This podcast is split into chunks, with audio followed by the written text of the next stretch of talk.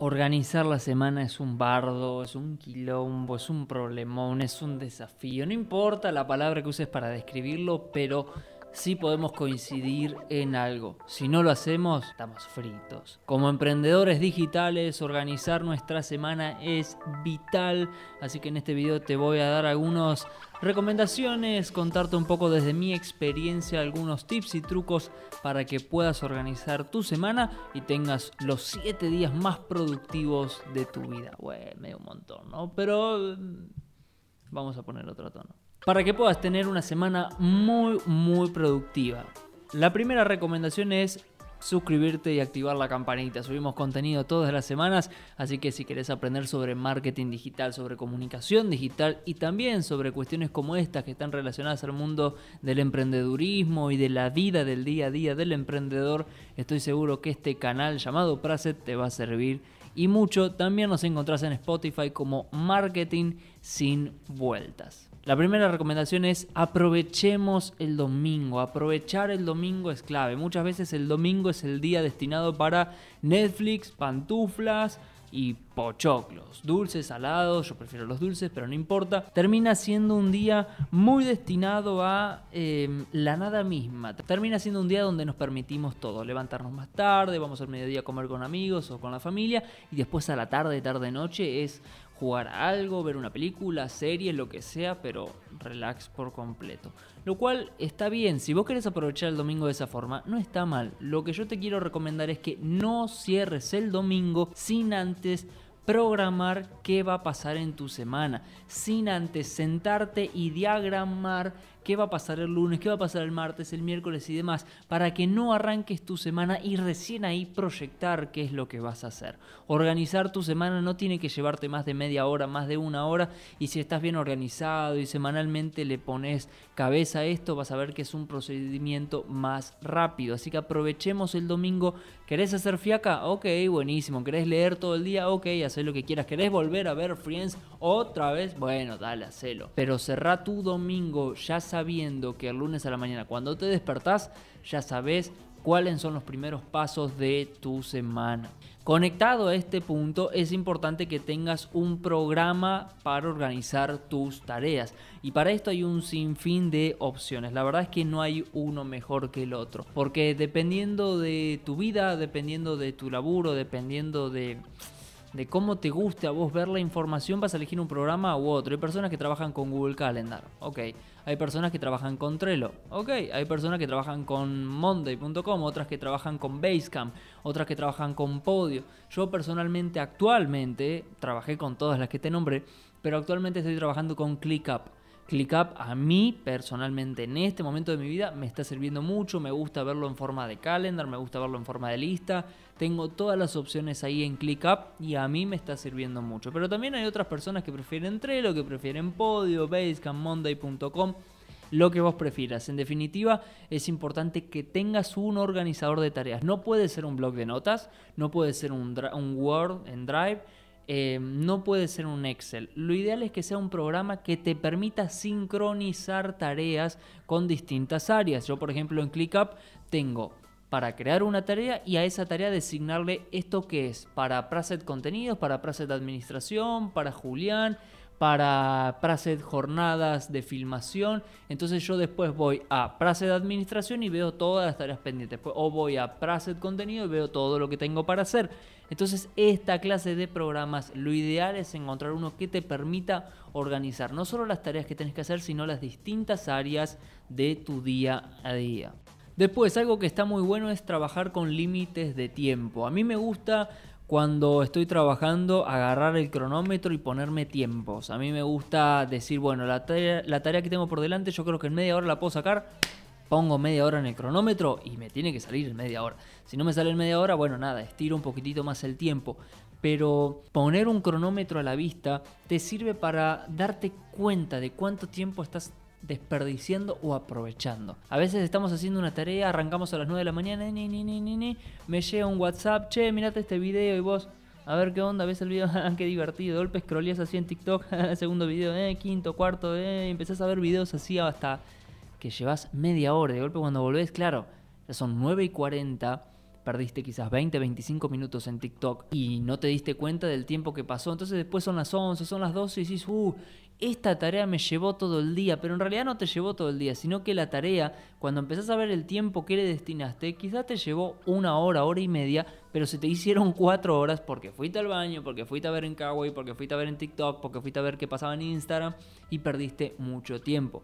Así que yo no te recomiendo que pongas tu teléfono en modo avión, porque yo no lo hago, pero si a vos te gusta, hacelo. Lo que sí te recomiendo es trabajar con tiempos. Entonces vos sabés que por la próxima media hora vas a dedicarle de forma intensiva a X tarea.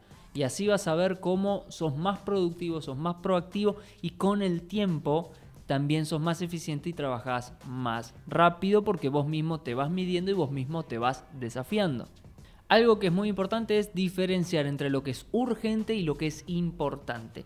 Lo urgente suelen ser cuestiones que nacen de forma para allá, de golpe te llama un cliente y te dice, Julián, nació esto que necesitamos urgentemente publicarlo. Bueno, eso es algo urgente. O Julián, necesito eh, que vengas rápido a sacarnos una foto para subir al flyer de no sé qué. Eso es algo urgente. Em, y esas cosas son inesperadas. Lo urgente es lo inesperado. Pero después también está lo urgente que fue eh, hasta hace dos semanas importante y vos lo colgaste, lo colgaste, lo colgaste, lo colgaste y llegó el día de la presentación y nunca lo hiciste y ahora es urgente hacerlo. Entonces vos en tu agenda tenés que darle mucha prioridad a las cosas importantes, a las cosas que vos sabés que, bueno, hoy es lunes, yo tengo que presentar, por decirte, un informe al día jueves, hoy es lunes, yo sé que esto en dos días lo saco, listo. Lo arranco hoy lunes o lo arranco el martes para dedicarle martes, miércoles y el jueves me olvidé, ya está, ya está hecho. Ahora, si llega el jueves y eso que era importante el lunes no lo hiciste, el jueves va a ser sumamente urgente, porque no lo hiciste. Entonces es importante, valga la redundancia, que en tu agenda manejes muy bien las cosas importantes, que lo priorices, que le pongas mucho foco, porque las cosas urgentes nacen, así como esta, que nace una urgencia de una campaña inesperada, de golpe se cae un sitio web y hay que trabajar en eso y esto es algo que no lo tenías planificado, pero va a ser mucho más sencillo destinarle tiempo a las cosas urgentes cuando previamente trabajaste lo importante. ¿Por qué? Porque si no trabajas lo importante primero, cuando tengas una cosa urgente, cuando termines de resolver eso y vuelvas a tu calendario a ver todas las cosas que tenés que hacer, de golpe todo va a ser urgente. Así que sé filoso, ponete tiempos, organiza bien tus tareas, organiza bien las cosas importantes para que cuando no haga algo urgente, sientas que podés con todo. Otro punto clave es dedicar un tiempo a tu cuerpo. Em, realmente es muy importante que salgas a correr, que te entrenes, que hagas la disciplina deportiva que, te resulte más cómoda en definitiva. Em, pero tenés que dedicarle tiempo a tu cuerpo, porque a mí me ha pasado de tener largas jornadas de trabajo, largas semanas de trabajo intensivo y demás, y cuando quiero acordar me salió una bola de grasa por el estrés, eh, me tenía grandes dolores de cabeza o, ciertas cuestiones donde el cuerpo me indicó, Julián, estás muy al palo. Y donde el cuerpo te dice, si no descansas vos, te, te obligo a descansar. Y te pega una piña que te noquea por no escuchar a tu cuerpo. Entonces tu cuerpo es importante también. No lo dejes para hacer algo urgente. A veces hay personas que pasan su vida sin cuidarse y de golpe el médico les dice o, te, o bajás kilos o empezás a dejar de fumar o empezás a tomar agua porque esto ya es crítico. Y me ha pasado de conocer personas así que de golpe el médico les dijo, no vas a tener mucho tiempo más si seguís con estas conductas. Y es muy triste llegar a esa instancia sin darte cuenta que desde hoy, tomando dos litros de agua, caminando un poco, haciendo alguna que otra disciplina, vos ya podés cuidar tu cuerpo para que cuando lleguen momentos de estrés, de tensión, de preocupación, de mucha tensión, tu cuerpo resista. Tu cuerpo tiene que resistir, pero solo va a resistir si te cuidas con las comidas, si te cuidas con la bebida, si te cuidas con la actividad física que haces. Es clave que cuides tu cuerpo porque al final del día no sos un algoritmo, sos carne, hueso eh, y eso es importante que lo puedas cuidar y mucho. Y por último, para tener una semana productiva es importante que dediques un tiempo al análisis y la proyección. Ya estamos en un nuevo domingo, ya pasó una semana y en ese domingo donde vas a planificar la nueva semana, tenés que hacer una reflexión y decir, hmm, ¿cómo estuve esta semana a la hora de hacer los informes? ¿Cómo estuve esta semana a la hora de diseñar? ¿Cómo estuve esta semana a la hora de lo que vos hagas? Si no haces un análisis, la semana siguiente vas a volver a programar las mismas tareas y quizás te vas a seguir perdiendo o, haciendo lo mismo de la misma forma, siempre de forma repetitiva y nunca vas a optimizar los procesos. Cuando te pones a analizar y a reflexionar sobre tu día a día, y es donde decís, hey, perdí mucho tiempo en esto o perdí mucho tiempo en este programa, ¿qué tal si busco otra herramienta? ¿Qué tal si pago este paquete de, de no sé, de herramientas o de funciones? ¿O qué tal si contrato a alguien para delegar esto, para olvidarme de esto. Cuando hacemos análisis y proyecciones sobre nuestro día a día, vamos a poder salir de la monotonía, despejarnos un rato de la monotonía es clave eh, para poder ver nuestras acciones a futuro desde otra perspectiva, ya no cansados, sino decir, bueno, ¿cómo venimos? Así, así, así. Bueno, ¿hacia dónde quiero ir? Entendiendo cómo estamos y hacia dónde queremos ir es que tenemos que tomar decisiones para modificar nuestro día a día, nuestras acciones y poder llegar a ese destino. Pero solo vamos a llegar a ese gran destino si en algún momento frenas, parás la pelota y mirás el campo de juego y definís hacia dónde seguir con la siguiente jugada. Mansa analogía futbolística, papá. ¿Cómo se nota que ganamos la Copa América? Bueno, lo tenía que decir en algún momento.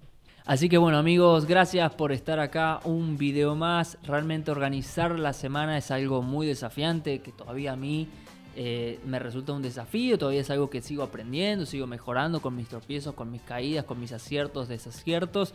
Pero te comparto estos tips que la verdad que a mí me han servido mucho, me sirven para seguir reaprendiendo. Y lo más importante es que no bajes la guardia. Lo más importante es que no bajes los brazos, que lo sigas intentando.